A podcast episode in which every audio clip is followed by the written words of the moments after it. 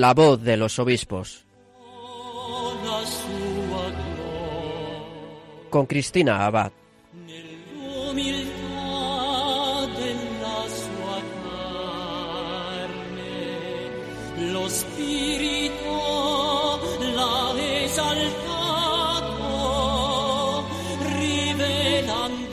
Muy buenas noches, queridos oyentes de Radio María. Un saludo de Cristina Abad en este domingo 22 de enero en el que comenzamos un nuevo programa. Un domingo en el que celebramos el Día de la Infancia Misionera. Y qué mejor que acercarnos a esta realidad misionera que viajando a través de nuestras ondas a la tierra del patrono de las misiones, San Francisco Javier, con esta pista que acabo de dar, quizá habrán adivinado que nuestro invitado de honor de esta noche es precisamente el arzobispo de Pamplona y obispo de Tudela, Monseñor Francisco Pérez González, miembro de la Comisión Episcopal de Misiones y que durante años fue el director nacional de Obras Misionales Pontificias. Pero esta noche tenemos otra novedad. Dado que es el Día de la Infancia Misionera, nos acompaña hoy en el estudio un pequeño misionero. Él es Tariku Fabián Aguado y con apenas 10 años ya colabora junto a sus padres con varias misiones católicas de África. Tariku, muy buenas noches. Buenas noches. ¿Qué tal estás? ¿Bien? Buenas noches, Cristina, y felicidades a Radio María y sus oyentes, que sé que el martes cumplís 18 años. Muchísimas gracias, Tariku. Efectivamente, el martes Radio María cumple su mayoría de edad, por así decirlo. Si nuestros oyentes desean conocer los detalles de cómo vamos a celebrar este cumpleaños, pueden ver toda la información en nuestra web www.radiomaria.es. Les adelanto que a las 10 horas se retransmitirá la Santa Misa en Acción de Gracias y por las intenciones de los bienhechores de Radio María. En antena tendremos programación especial a las 12, a las 3 de la tarde y a las 8 de la tarde. Quien quiera nos puede enviar su felicitación o su mensaje en testimonios arroba también a través de Twitter con el hashtag almohadilla felices18 y además a través de WhatsApp lo pueden grabar y enviarlo al 668 594 383.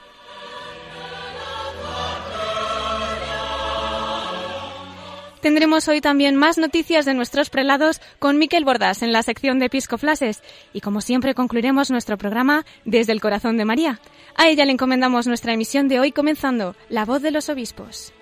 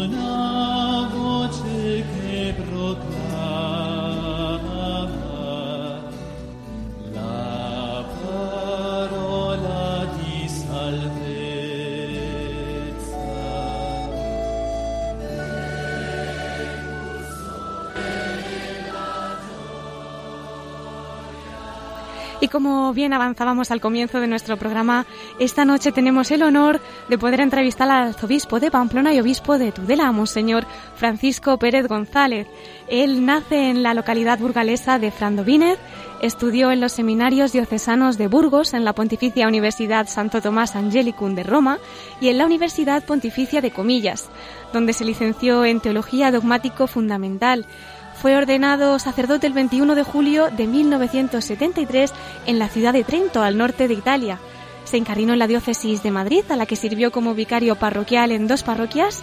Anteriormente, de 1973 al 76, ejerció el ministerio parroquial en Burgos. Ha sido también formador y director espiritual del Seminario Diocesano de Madrid, Colaboró asimismo en los equipos de dirección espiritual del Seminario Diocesano de Getafe y del Seminario Castrense. El 16 de diciembre de 1995 fue nombrado obispo de Osma Soria, recibiendo la ordenación episcopal de manos del Santo Padre Juan Pablo II, el 6 de enero de 1996. Vaya regalo de Reyes. El 30 de octubre del 2003 se hacía público su nombramiento como nuevo arzobispo castrense y el 11 de diciembre tenía lugar la celebración de toma de posesión. Desde el 12 de febrero del 2001 eh, fue director nacional de Obras Misionales Pontificias, cargo pontificio para el que de un periodo de cinco años fue ratificado en el 2006. Este mismo mes de julio se hacía público su nombramiento como director de la recién erigida Cátedra de Misionología de la Facultad de Teología de San Damaso de Madrid por un periodo de tres años. El 31 de julio del 2007 es nombrado por Benedicto XVI arzobispo de Pamplona y obispo de Tudela.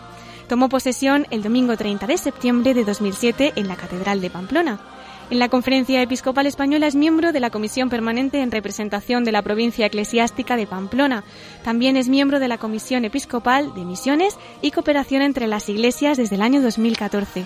También ha sido miembro de las comisiones episcopales del Credo y de seminarios y universidades entre 1996 y 1999. Y en esta noche tan especial, todavía celebrando el Día de la Infancia Misionera, es para nosotros un placer darle la bienvenida. Muchísimas gracias. Muy bien. Bueno, eh, le comunico que además hoy tenemos un acompañante especial. Tenemos con nosotros a un niño misionero, es un pequeño gran misionero, por decirlo así. Él es Tariku Fabián Aguado, tiene 10 añitos, va al colegio de la Inmaculada Marillac y como ha estado este verano de misiones, porque sus papás han fundado una asociación hace unos años que se llama Dos Corazones y suelen ir bastante por allí, concretamente en Togo, lo hemos tenido ya este verano, así que entre él y yo pues estamos deseando hablar con usted y que nos cuente esta noche muchas cosas para llegar a muchas almas. Muy bien, eso es lo que yo deseo y saludo también a, a todos los oyentes y de un modo especial a aquellos que están postrados en, en cama o están enfermos. Pues claro que sí, para ellos un saludo muy especial esta noche y les dedicamos especialmente también nuestra emisión. Eh, va a empezar Tariku porque creo que quiere preguntarle una cosilla que estaba pasando por su cabeza hace unos minutos. Tariku, ¿qué le querías preguntar a Monseñor? ¿Por qué se hizo sacerdote? Oye, Tariku, mira, yo tenía cinco años cuando ya era monaguillo. El cura de mi pueblo, pues mm, pasaba por mi casa y yo, pues, con gran ilusión, pues eh, estaba junto con él en la misa y le ayudaba en aquello que yo le podía ayudar a los cinco años. Y a los once años yo ya sentí la llamada a ser sacerdote, porque, no sé, tenía en mi corazón siempre muy presente el amor a Jesús. Eh, recuerdo que siempre iba a la iglesia de mi pueblo, me ponía en un rinconcillo y allí miraba a Jesús en la Eucaristía, donde está esa, esa velita o, o está eh, eh, ese el sagrario, donde eh, también, pues, para indicar que está allí el sagrario, siempre hay una lucecita. Bueno, pues yo siempre me hice muy amigo de él, de tal forma que un día sentí en mi corazón que yo tenía que darme a los demás, que tenía que ser un, un misionero para llevar a Jesús a mucha gente que no lo conocía. Y bueno, pues a los 11 años ya fui al seminario. Con 11 añitos, Tarigu, no solo más que tú. ¿Tú cuántos tienes, Tariku? Yo diez. Ah, bueno, bueno. Pero yo a los nueve años ya se lo dije a mi madre, que yo quería ser sacerdote. Entonces mi madre, como hacen todas las madres, ¿verdad? me dio un beso de esos besos que suenan y me dijo, ay, hijo mío, qué alegría que tengas esta inquietud y que y sientas en tu corazón eh, ser sacerdote. Me dijo dos cosas. Primero, tienes que amar mucho a Jesús. Y segundo, tienes que amar mucho a los pobres. Entonces un día pasó por mi casa, pasó un pobre y éramos nosotros, pues teníamos pocos recursos porque tuvieron, perdieron, habían perdido el trabajo mis padres, entonces pues teníamos aquellas pocas cosas que podíamos tener, un poco de pan, un poco de chorizo y poco más. Y entonces yo estaba relamiéndome ya un bocadillo que me iba a comer por la tarde y pasó un pobre. Y entonces mi madre me dijo, hijo, eh, dale la mitad, porque no tenemos más en casa, no, no tengo más que, que, que, esto para... Y entonces pues yo le di todo el bocadillo. Entonces mi madre de nuevo me dio otro beso y me dijo así, tenemos que ser generosos, no dejes de cuidar a los pobres en tu vida. Y así lo he hecho y así Dios me ha ayudado en muchos momentos y espero que haya ayudado a muchos en, momentos de dificultad. Pues ya sabes, Tariku, los consejos de las madres, como a él le ayuda tantísimo y también a nosotros, ahora que lo estamos escuchando, lo aprendemos y, tomamos nota, ¿verdad? ¿Le, puedo hacer otra pregunta, por favor? Sí, sí, dime, Tariku. ¿Pensó alguna vez, vez que sería a ser obispo? Bueno, pues, pues arzobispo, mejor dicho. No, mira, Tariku, yo, yo siempre pensé que iba a ser, pues, sacerdote de aldea, de pueblo, y no, nunca hubiera pensado, cuando a mis 46 años me comunicaron de Roma que el Papa San Juan Pablo II me nombraba obispo, pues yo me echaba las manos a la cabeza, digo, pero si yo soy un sencillo sacerdote, yo lo que quiero ser es párroco, ¿no? Bueno, y entonces pues eh, le dije que sí y él fue el que me ordenó después en Roma, el día 6 de, de enero de 1996. ¿eh? Preciosa festividad. Ya, claro, sí, siempre ordenaba esa fecha. Soy el único obispo español de diócesis española ordenado por, por el Papa. Eso le iba a preguntar, don Francisco. Es, es muy emocionante, ordenado por un Papa y además un Papa santo. Claro, fíjate, yo le digo siempre en mi corazón y también eh, le tengo presente en fotos cuando me ordenó, cuando nos recibió a la familia. Y bueno, siempre le pido a Juan Pablo II que me ayude también para seguir los caminos de la santidad y procurar ayudar a todos aquellos que me encuentre en mi diócesis, que ahora es la diócesis de Pamplona y Tudela. Qué bonito. Y don Francisco, ¿guarda algún recuerdo especial? Porque nosotros, los que hayamos podido asistir a alguna toma de posesión aquí en España, pues es impresionante la, belleza ¿no? de lo que realmente guarda ese día. Pero como bien dice, en una ocasión tan especial como la suya, de manos de San Juan Pablo II, no sé si en su corazón, en su corazón pues todavía está bebiendo ¿no? de ese día y algún recuerdo que quiera compartir con nosotros. Pues mira, un día estaba comiendo con él, éramos unos ocho o nueve obispos de, España, y nos invitó a comer en su casa, en el Palacio Apostólico. ¿eh? No en Santa Marta, como está ahora el Papa Francisco, sino en el apartamento del Papa que se llama el Palacio Apostólico. Bueno, entonces pues una habitación muy sencilla, eh, como cualquiera de, cualquiera de nosotros que podemos tener, pues yo estaba a su derecha. Dice, el obispo más joven que se ponga a mi derecha. Ah, sí. yo me puse, a su derecha. Y después ya que comimos una comida muy sencilla, ¿eh? comimos un poquitín de, de jamón con, con melón, después un, poquito de carne, un vino que le habían regalado de, de, Siena, blanco, luego un tiramisú qué bueno. y, un capuchino. Eso es lo que comimos. Mm, qué rico todo. riquísimo, claro. Y estando con el Papa, pues más. Pero una comida muy, muy, muy, muy sencilla.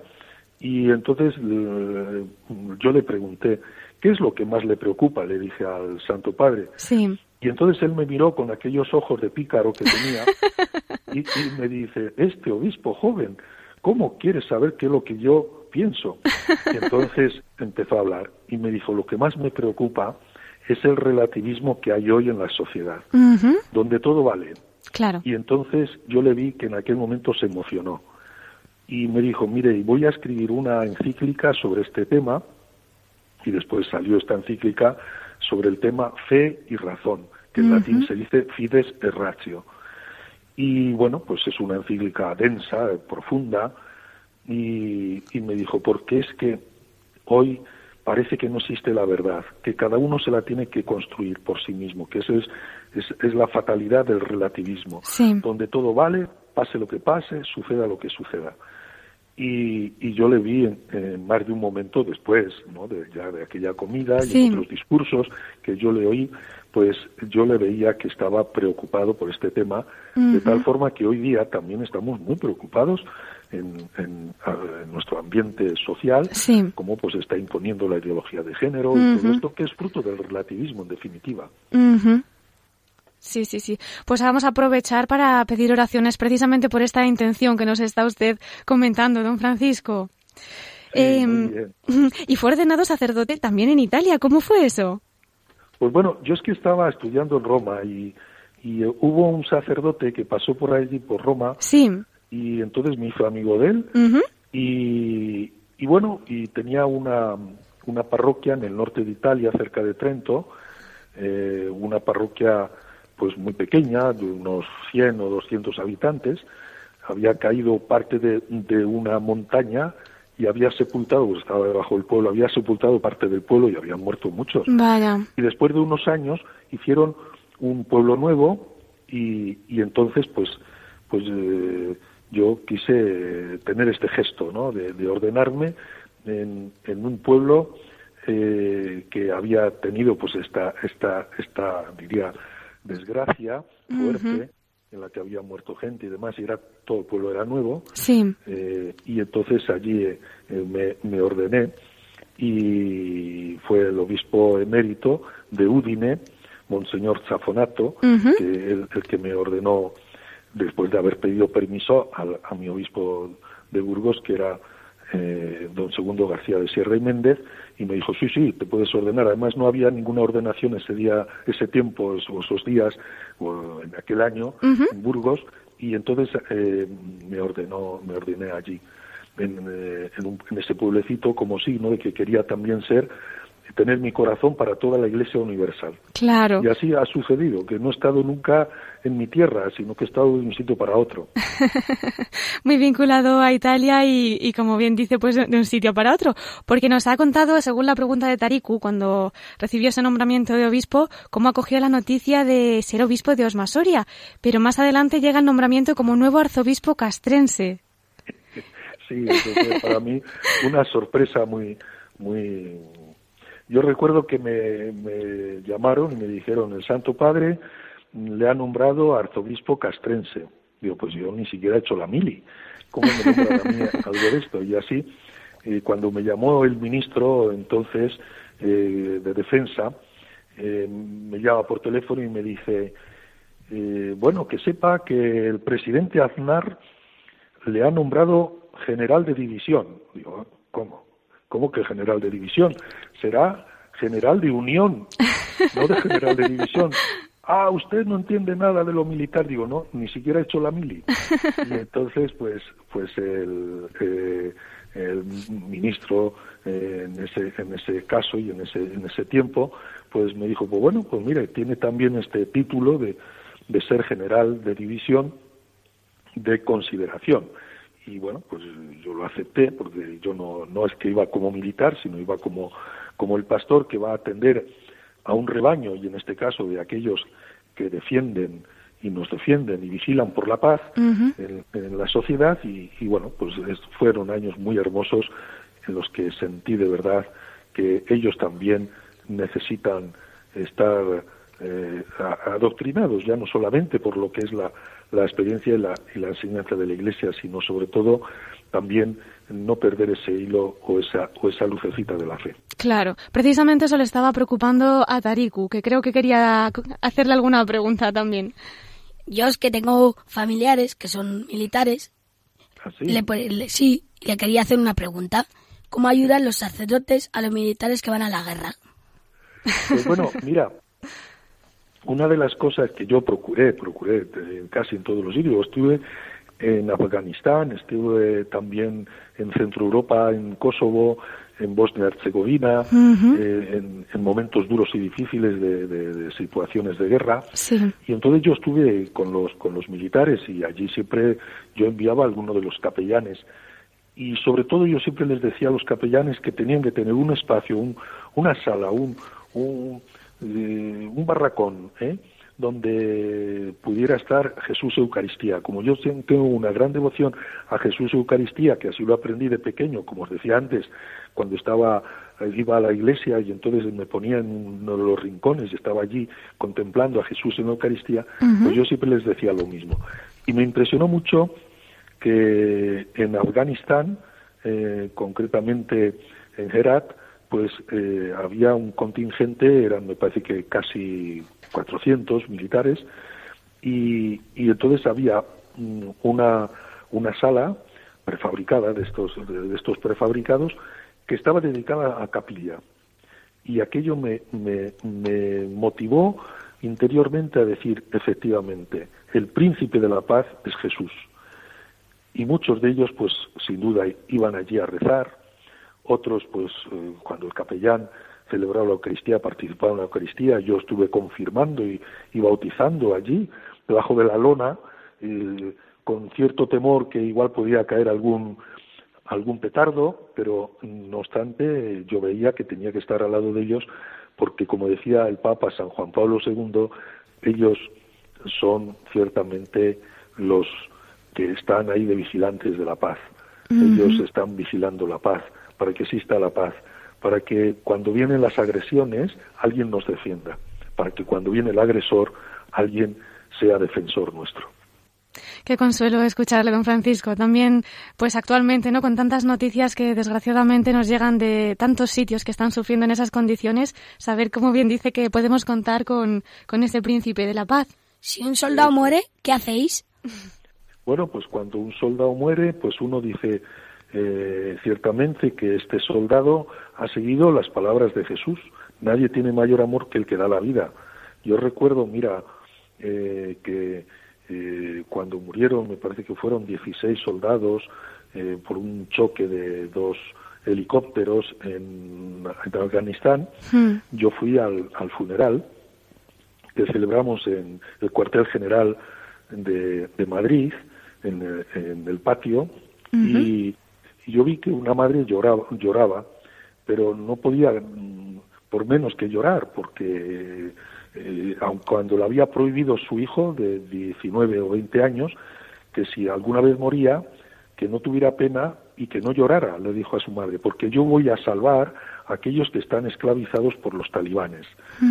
Bueno, pues entonces yo en aquel momento la di un rosario como signo de que se pusiera en manos de la Virgen también, y, y bueno, pues aquella celebración de la Eucaristía que fue ciertamente estaba estaban los reyes, estaban todo el gobierno, estaba pues había, había muerto 16. Aquella madre me decía después me decía ciertamente qué consuelo he sentido en mi corazón al ver cómo mi hijo ha hecho aquello que dice Jesús. Nadie tiene mayor amor que el que da la vida. Y mi hijo fue para liberar a un pueblo de la esclavitud y del terrorismo de los talibanes para y él pues ha tenido que morir. Pero yo doy gracias a Dios por este hijo que ha sabido dar la vida por el bien de los demás. Bueno pues esto es en muchos momentos pues me, me tocó vivir circunstancias dolorosas y bueno pues yo admiraba efectivamente la valentía de aquellos que se hacen vigilantes de la paz y defensores de, de todos a la hora de que somos agredidos. Qué importante testimonio, qué, misión tan bonita, ¿no? Que realizan allí, cómo llevan la esperanza y pues como es el, testimonio de esta madre que nos acaba de, contar. Eh, don Francisco, vemos cómo ha estado muy vinculado usted siempre a la misión, en esa misión como nos acaba de comentar, en medio pues de estas batallas, de estos países que sufren y llevándoles a Cristo, llevándoles la Eucaristía, llevándoles el amor de Dios y pasamos a Pamplona, a Tudela, una archidiócesis también tierra de santos eh, bueno, mm, no podemos dejar de hablar de San Francisco de, de Javier, vamos, que viene de allí y, queremos también que comparta con nosotros, pues, ahora mismo en los años que está allí, cómo, cómo está viviendo, cuál es su experiencia y concretamente un poquito centrada en el mundo de la misión, cómo se está desarrollando. Bueno, yo llevo aquí nueve años. Si Dios quiere, a finales del mes de septiembre de este año cumpliré los diez. Eh, yo nunca había pensado venir aquí porque también fue decisión del Papa San Juan Pablo II, eh, mejor dicho, de Benedicto XVI, el que me envió aquí. Eh, como arzobispo castrense fue Juan Pablo II y a Soria también fue Juan Pablo II, que fue antes, claro está. Bueno, pues a mí las Javieradas son un momento muy, muy hermoso. Cada año viene más gente. De, de Navarra y también de fuera viene muchísima gente al castillo de Javier. Es un momento de acción de gracias, es un momento que mucha gente eh, pues se confiesa una vez al año, eh, gracias a las Javieradas. Mucha gente que, que recupera fuerzas para poder seguir adelante en el camino eh, marcado y en el camino vocacional que cada uno tiene. Veo que hay muchos niños, que vienen muchos jóvenes, que vienen también pues eh, autobuses y de, personas, incluso mayores. Bueno, es un momento de, de, decir una vez más qué hermoso es creer, qué hermoso es ser misionero, ¿no?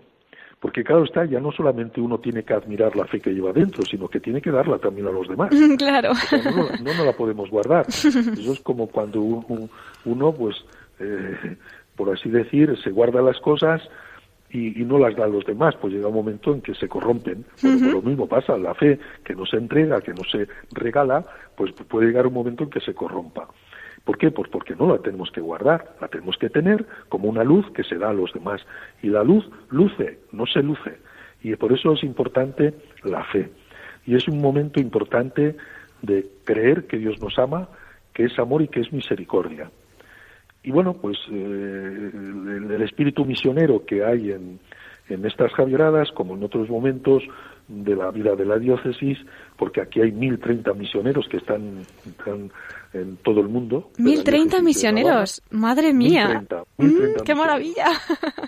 Son un montón. Y, hay también jóvenes que en el verano salen y pues saldrán alrededor de 500 o más jóvenes que van a, a tierras de misión, eh, donde hay misioneros de aquí de Navarra Navarra ha tenido muchísimos misioneros. Ahora, claro está, son ya mayores y muchos eh, fallecen por, por la edad que tienen, claro está. Hace poco ha muerto uno de 96 años quiero decir que, que incluso Dios les concede larga vida. Sí. por, eso, bueno, pues yo estoy muy, muy, muy impresionado de este espíritu misionero que siempre ha existido en Navarra y que sin duda se aprecia, se estima y se quiere por parte de todas las familias y por parte de, de los de los fieles eh, que aquí pues pues eh, como navarricos tratan también de, de vivir esta fe de los antepasados que en definitiva es aquello que deja la huella mejor porque esta es una huella imborrable. Pues bien, aquí tenemos a San Francisco de Javier, que es el patrono de las misiones, así que yo invito a que vengáis en el mes de marzo, el primero y el segundo eh, fin de semana, tendremos las, las Javieradas. El primer fin de semana y el segundo. Ah, pues ahí queda dicho, Tariku. ¿Nos animamos o qué? ¿A las Javieradas? Sí, a mí me encantaría. Si vienes, Tariku, yo te, te doy comida, habitación, puedes dormir. Jolín. Ya verás qué bonito. ¿eh?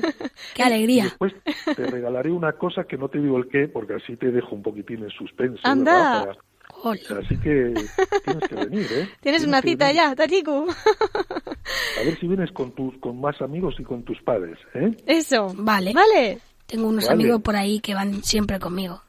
Con, con tus amigos, los que siempre, esos con los que jugáis al fútbol o, o que, bueno, o que paseáis juntos y vais a ver dibujos animados.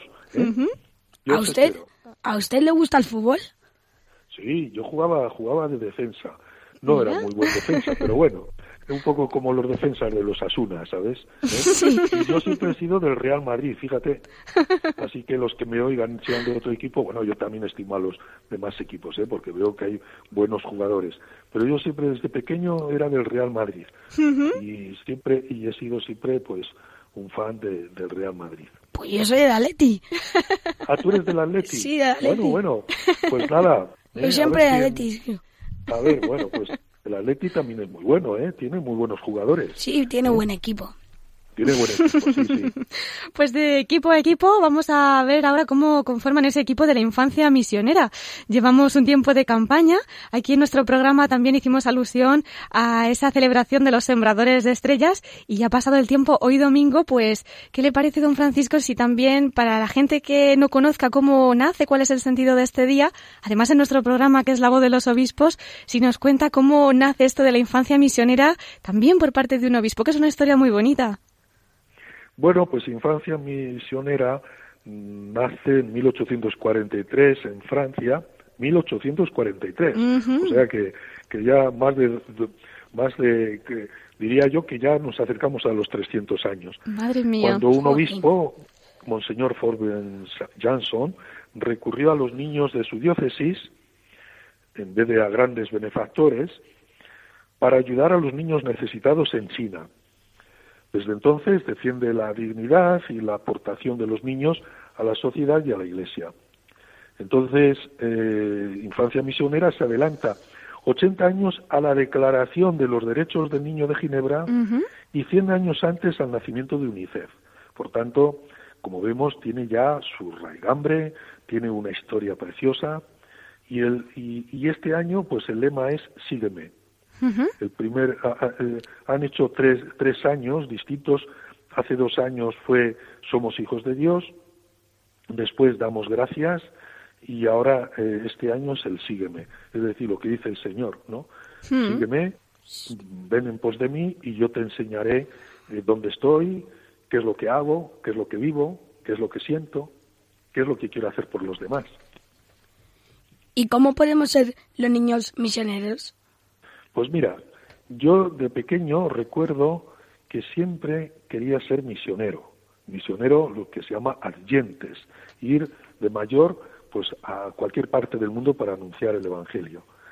Pero mm, el sacerdote siempre me decía lo mismo, tú tienes que ser misionero estudiando, Tú tienes que ser misionero mm, ayudando a tus compañeros o a tus o a tus a, tus compañeras de, clase. Tú tienes que ser misionero cuando llegues a casa dando las gracias a tus padres. Tú tienes que ser misionero obedeciendo cuando tu padre o tu madre te digan, oye, mira, vete con el botijo a la fuente, porque entonces no teníamos como ahora, ¿verdad? A la fuente y llénalo, porque necesitamos agua. En las pequeñas cosas de cada día, eso pequeño hecho por amor a, Dios y por amor a los demás, eso es ser misionero. Para que cuando uno tenga que hacer cosas aparentemente más grandes, porque para Dios no son las cosas aparentemente grandes las que le importa, es si hacemos en cada momento una sencilla eh, expresión de amor a Él y a los demás. Por eso Jesús dice, en esto conocerán que sois mis discípulos si os amáis los unos a los otros. Por tanto, ser misionero es hacer en las pequeñas cosas, por amor a Dios, hacerlas bien. Eso es ser misionero. Después, cuando yo quise ser misionero, pero mira por dónde, a punto ya de tomar el avión en Roma, yo tenía entonces 25 años, 25, 26 años. A punto de tomar el avión en Roma, ahí enfermo y estuve tres años hospitalizado. Madre mía. Casi sin poderme mover. Vaya. Y entonces un día sentí en mi corazón pues yo le decía al Señor, le decía todos los días, un poco enfadadillo, se lo decía yo, oye, pero si yo iba a ayudar a los pobres de, del sur del Zaire, del sur del Congo, del Congo Kinshasa, actualmente así se dice, y entonces sentí un día como si el Señor me dijera, no, yo quiero que seas misionero ahora, ofreciendo tus dolores por la Iglesia y por el mundo.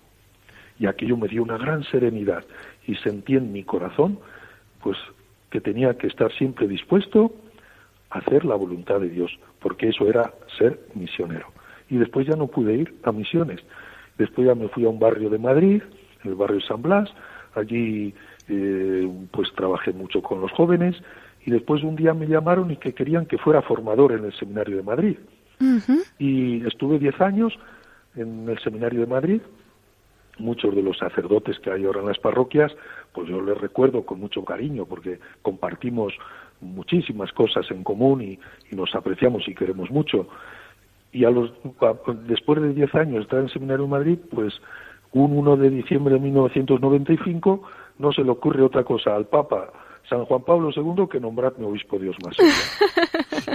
y así fue. Esa ha sido un poco mi vida.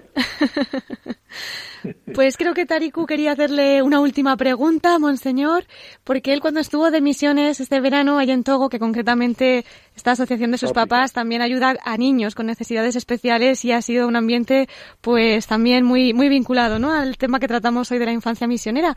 Entonces, Tariku, ¿a ti qué es lo que más te gustó?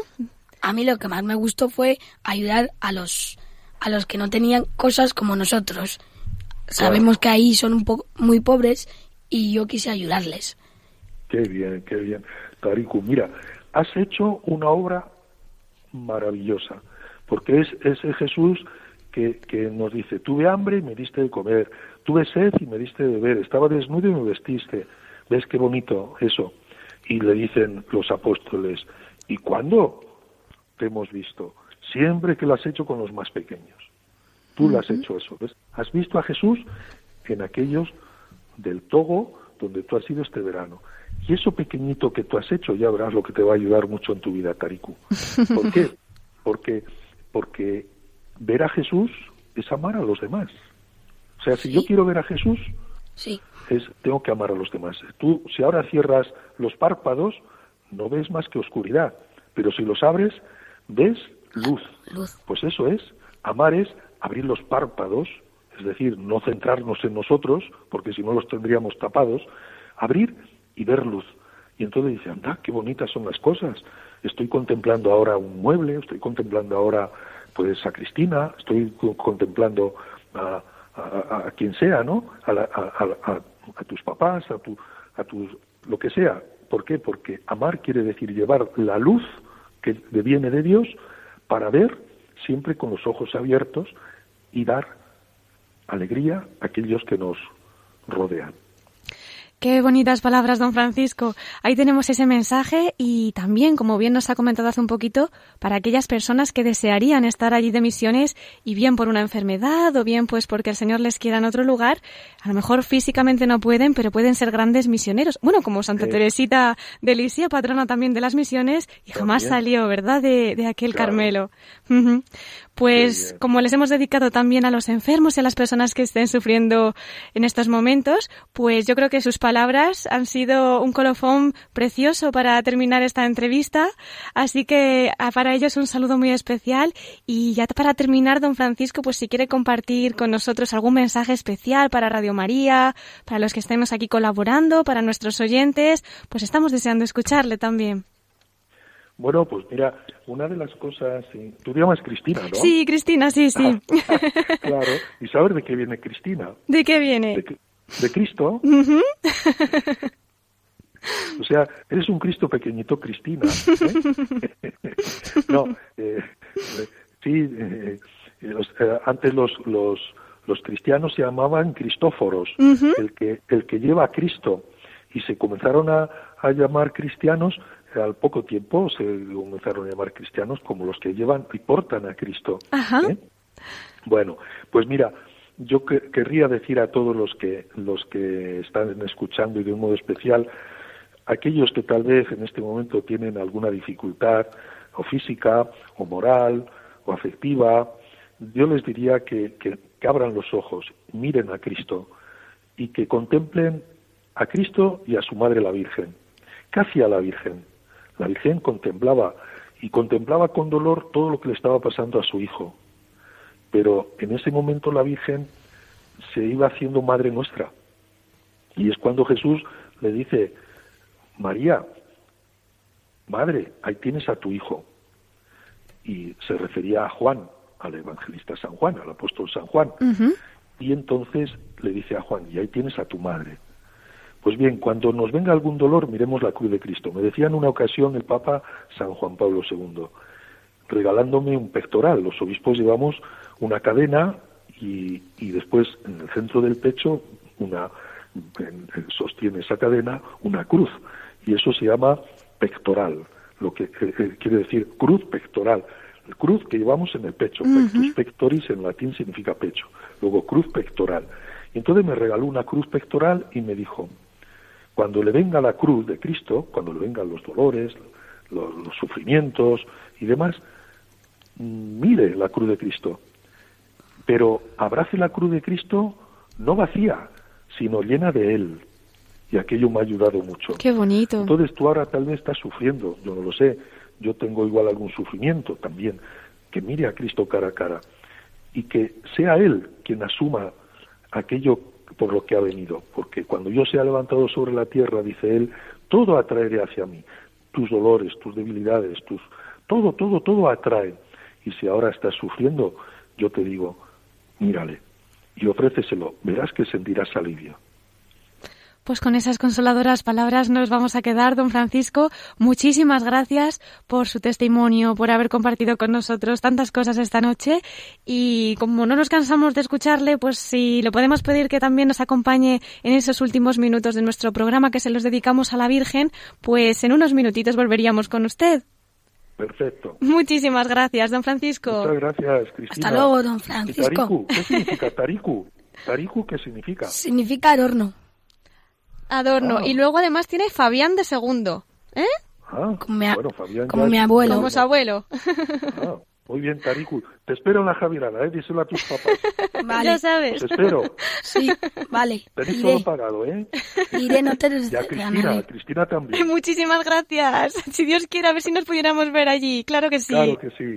Bueno, Muchas gracias, don Francisco. Muchas Hasta dentro de unos minutos. viva Radio María. Adiós. Adiós.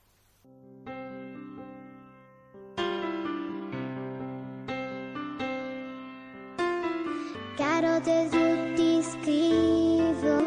Per chi non ti scrive mai, per chi ha il cuore sordo, bruciato dalla vanità, per chi ti tradisce, per quei sogni che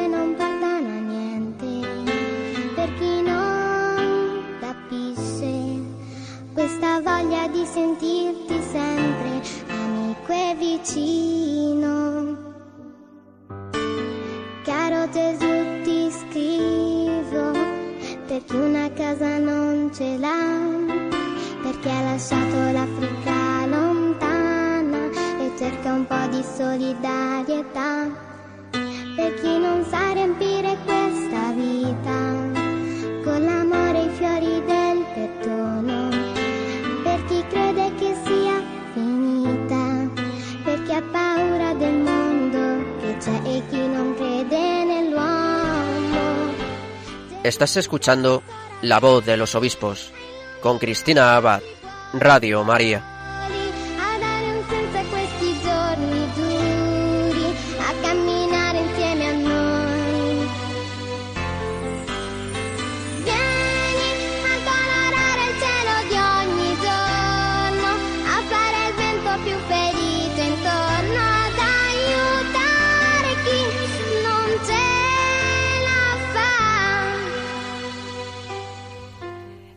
Escuchando con la dulce voz de esta niñita italiana esa carta convertida en oración que escribe a Jesús, reparando por los que no le abren su corazón y pidiéndole por los necesitados, por los que han perdido la esperanza o tienen miedo.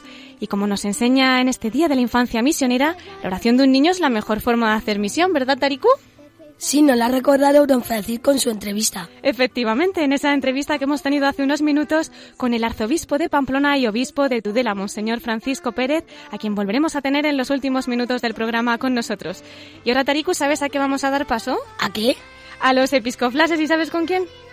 Con Miquel. Eso es, en solo unos segundos, los episcoflases con Miquel Bordas.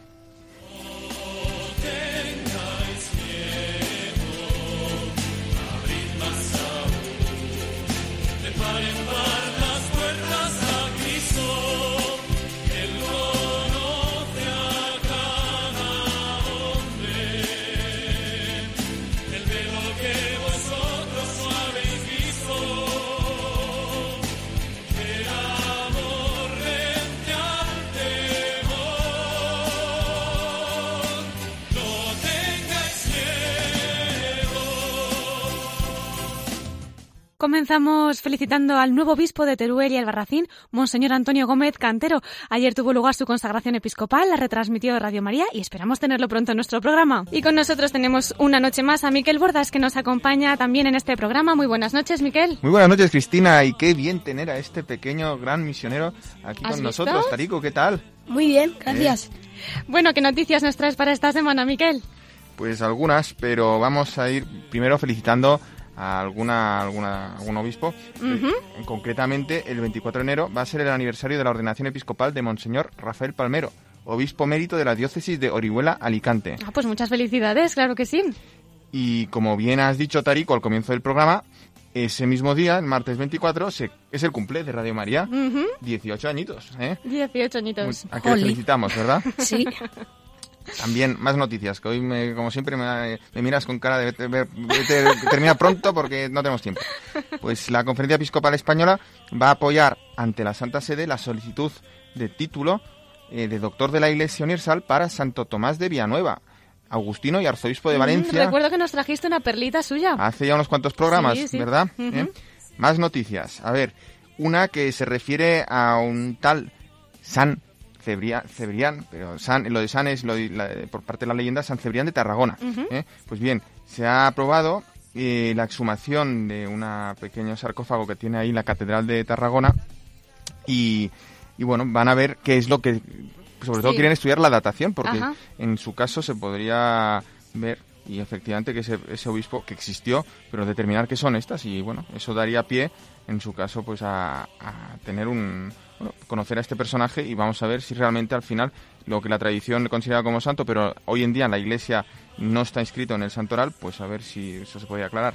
Qué Eh, bien, pues nada, ya nos contarás el desenlace, Miquel. y, y ya que estamos hablando de la, del arzobispado o la archidiócesis de Tarragona, tenemos también su mensaje dominical por, de- del obispo de Tarragona para este Día de la Infancia Misionera.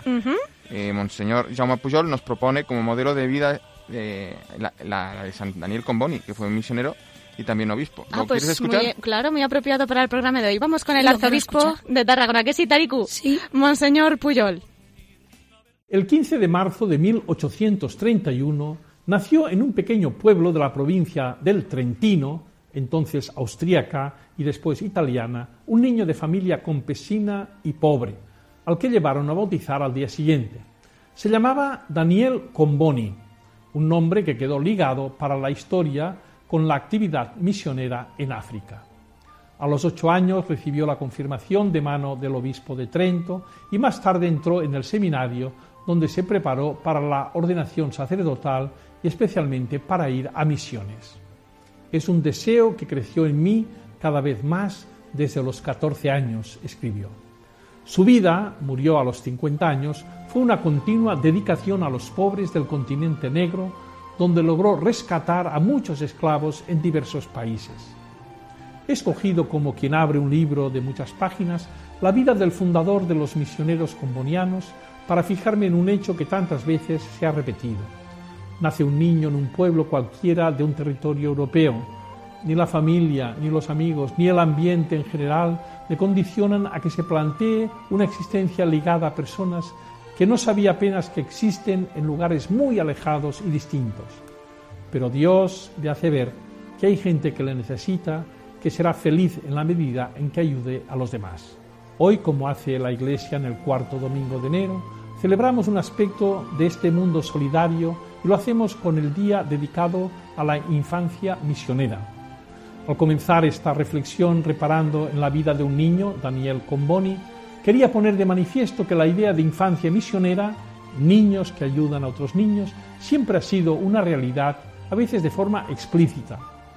Pero los niños no solo ayudan haciéndose misioneros, alejándose para ello de su lugar de nacimiento, también pueden ayudar sin salir de su casa y su ciudad con la oración y el pequeño sacrificio de una aportación solidaria. La jornada de hoy es para estimular esta solidaridad espiritual y material, este ejercicio de la misericordia con los más necesitados que suelen estar en el hemisferio sur, con los niños africanos, pero también con tantos latinoamericanos y asiáticos, por no hablar de niños europeos, quizá inmigrantes y refugiados que esperan nuestra mano amiga. Adiós y hasta el próximo.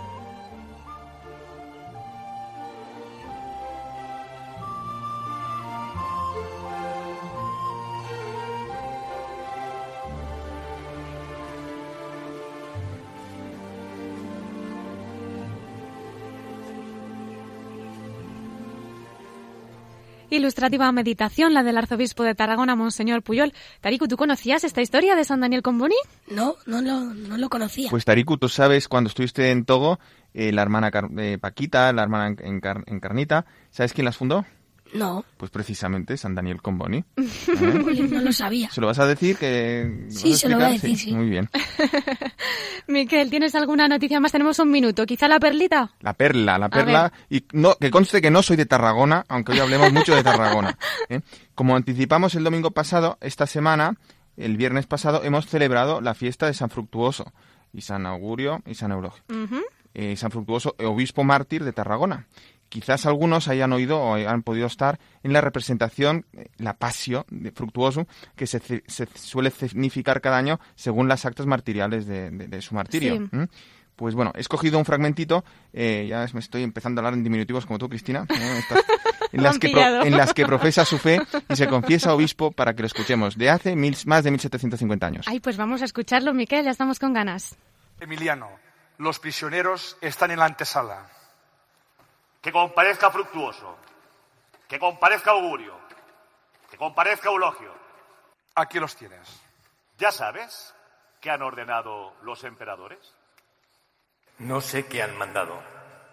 Yo soy cristiano. Han ordenado de dar culto a los dioses. Yo adoro al único Dios que hizo el cielo y la tierra y todas las cosas que hay. ¿Sabes que hay dioses? No lo sé. Ya lo sabrás después. ¿Eres obispo tú? Sí, lo soy. ¿Lo fuiste? Que sean quemados vivos en el anfiteatro hoy mismo.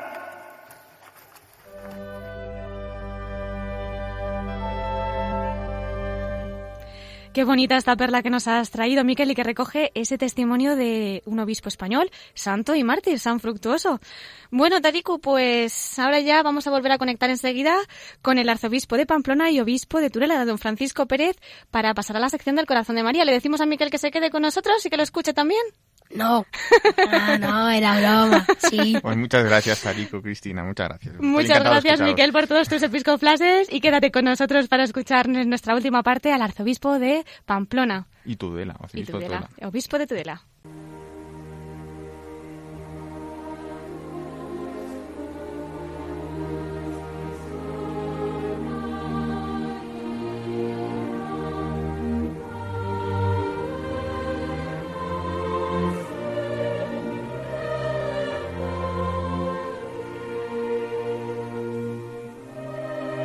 Y entramos en nuestra sección de la voz de los obispos desde el corazón de María. Como ya saben, en esta parte de nuestro programa nuestros pastores comparten con nosotros una parcelita de ese corazón de la Virgen en el que tantas veces habrán vivido. Y tenemos con nosotros una vez más pues a don Francisco Pérez, nuestro arzobispo de Pamplona y Tudela, que nos hace el favor de continuar con nosotros en estos minutos del programa. Don Francisco, buenas noches. Hola, buenas noches. Pues estamos ya deseando que nos siga acercando a la Virgen, como ya nos ha adelantado en su entrevista, y concluir nuestro programa con María desde su corazón, con alguna experiencia particular que haya tenido usted. Bueno, yo a la Virgen la comencé a, a amar, por así decir, cuando era muy pequeñín, que iba con mi madre a la ermita de mi pueblo. Y entonces, pues yo, claro, como de pequeño, pues uno no hace más que observar, ¿verdad? No hace más que abrir los ojos y observar. Y veía cómo rezaba mi madre y la devoción que tenía mi madre, que aquello me fascinaba. Yo digo, pero, pero, ¿qué pasa aquí? Yo la preguntaba, ¿y qué es lo que haces? Pues mira, la Virgen es la madre de Jesús. La Virgen nos quiere mucho. Mira, mira qué cara tiene la Virgen. Y así me iba enseñando ella a amar a la Virgen. Eso quedó grabado en mi corazón y toda mi vida, toda, toda mi vida, no dejo de rezar el rosario todos los días. Cuando estoy solo, rezo a la Virgen. Quiero que, que venga conmigo como esa madre que siempre me, me cubre con su manto. Cuando voy a visitar a la gente, cuando tengo celebraciones, lo que sea, siempre me pongo en manos de la Virgen. Y eso me da una gran paz. Y, y cuando veo también pues que vienen dificultades y demás, pues miro a la Virgen dolorosa, a la Virgen sufriente, y le digo, si tú sufriste, María, pues yo te ofrezco también este sufrimiento y dáselo a tu Hijo Jesús. Y entonces, pues, pues eso me alivia, porque ya lo dice Jesús, venid a mí, los que estáis cansados, agobiados, que yo os aliviaré. Por tanto, la Virgen en mi vida es, es como esa madre que nunca me deja de su lado, que siempre está conmigo, que siempre me consuela, que siempre me alivia, que siempre me alegra, que siempre me impulsa a amar a los demás, que siempre me hace mirar las cosas de distinta forma como lo mira mi egoísmo, que solo piensa en sí, sino pensar más en, el otro, porque ella misma lo dice en, en Magnífica, proclama mi alma la grandeza del Señor y se alegra mi espíritu en Dios mi Salvador, porque ha mirado la humildad de su hija. Por tanto, esto me ayuda mucho y sobre todo quiero ser como ella, magnífica en mi vida cristiana.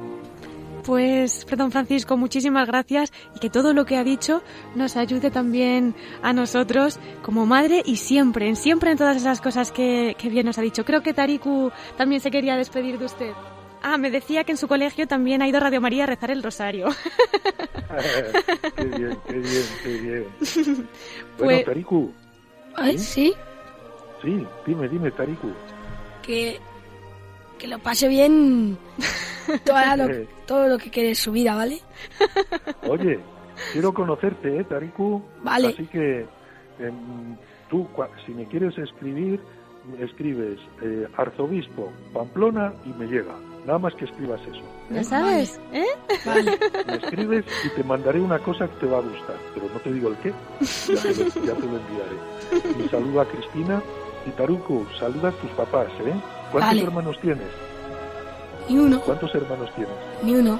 Ninguno, Ah, pero sí. espiritualmente muchos, ¿verdad? Y en la misión. Ah, sí. Ah, que eres, que- que eres tú. Muy bien, muy bien. Pues saluda a tus papás y os espero a los dos, con los papás de Tariku, en Ujú. las Javieradas. Pues ¿Vale? ya sabes, Vale, Muy bien. Tariku, Paco y Beatriz a la Javierada. Eso, Don muy bien, muy Francisco, bien. gracias por todo. Dios se lo pague. Y ya sabe que nuestro programa y nuestras ondas están aquí siempre para usted y está en su casa. Muy bien, muchísimas gracias y que la Virgen María nos acompañe siempre. Muchísimas gracias por todo. Adiós. buenas noches, don Francisco. Adiós. Buenas noches, Tariku. Buenas noches, adiós.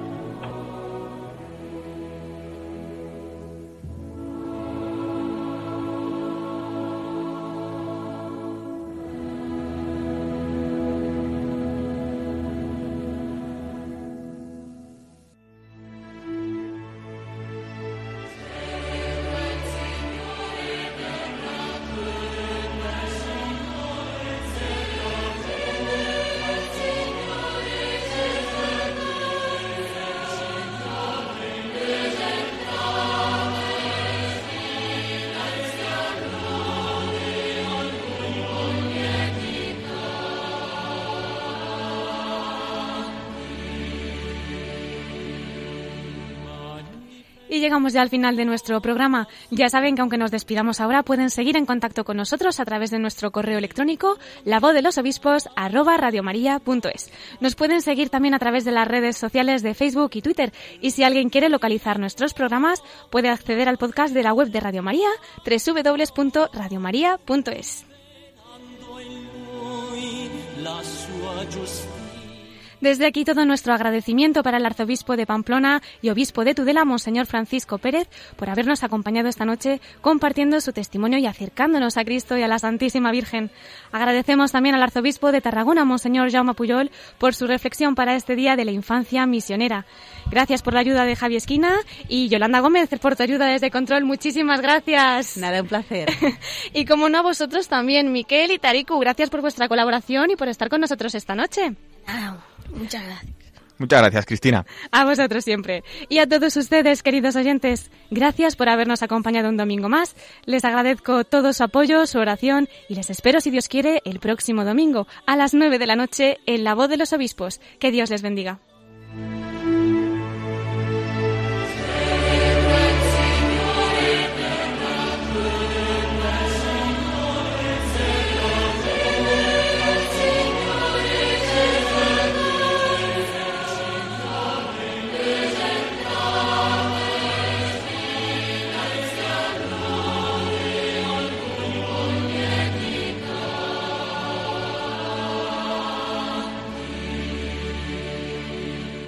Han escuchado La Voz de los Obispos con Cristina Abad.